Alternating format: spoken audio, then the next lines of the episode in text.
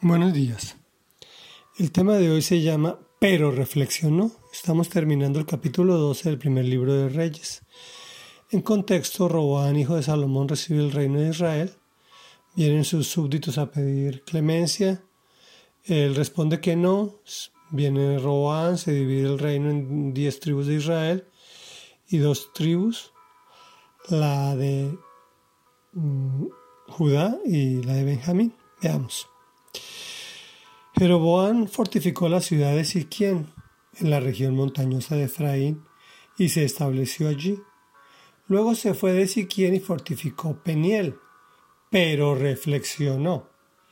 ¿Y qué tal si ahora el reino vuelve a la familia de David? Si la gente sigue subiendo a Jerusalén para ofrecer sacrificios en el templo del Señor, acabará por reconciliarse con su señor Roboán, rey de Judá, entonces a mí me matarán y volverán a unirse a él.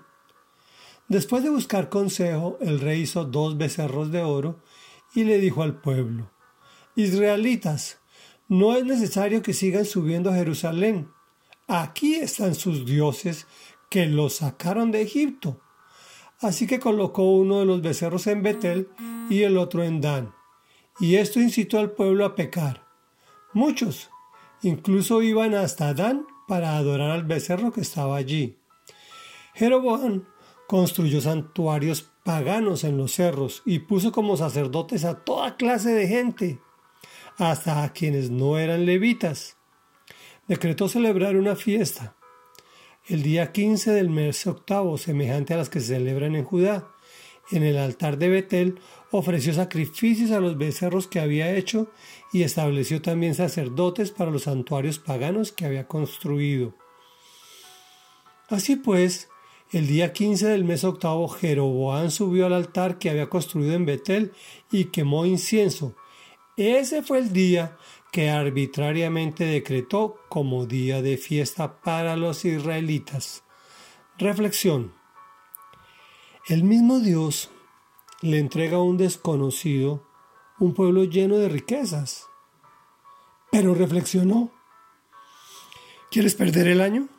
Reflexiona, dejando a un lado la palabra del Señor.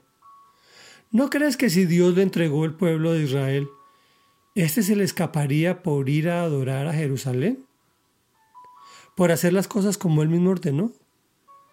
Dios es un Dios confiable y consistente había dado instrucciones claras, dónde se adoraba y quién oficiaba y cómo era la adoración. Pero el peor error y decisión que toma Jeroboam es después de buscar consejo. ¿Dónde buscamos consejo? El consejo no se busca con quien va a reafirmar nuestras malas decisiones. Se busca en lo que Dios ha dicho, en la Biblia, que es su palabra, que es nuestra instrucción. Pueda que en un principio no entiendas, pero te dará consuelo y fortaleza para esperar el momento oportuno de solucionar el problema con cabeza fría e incluso en contra de tu mismo ego, pero verás el excelente resultado. Comillas, ese fue el día que arbitrariamente decretó como día de fiesta para los israelitas. ¿Sabes qué es lo mismo hoy?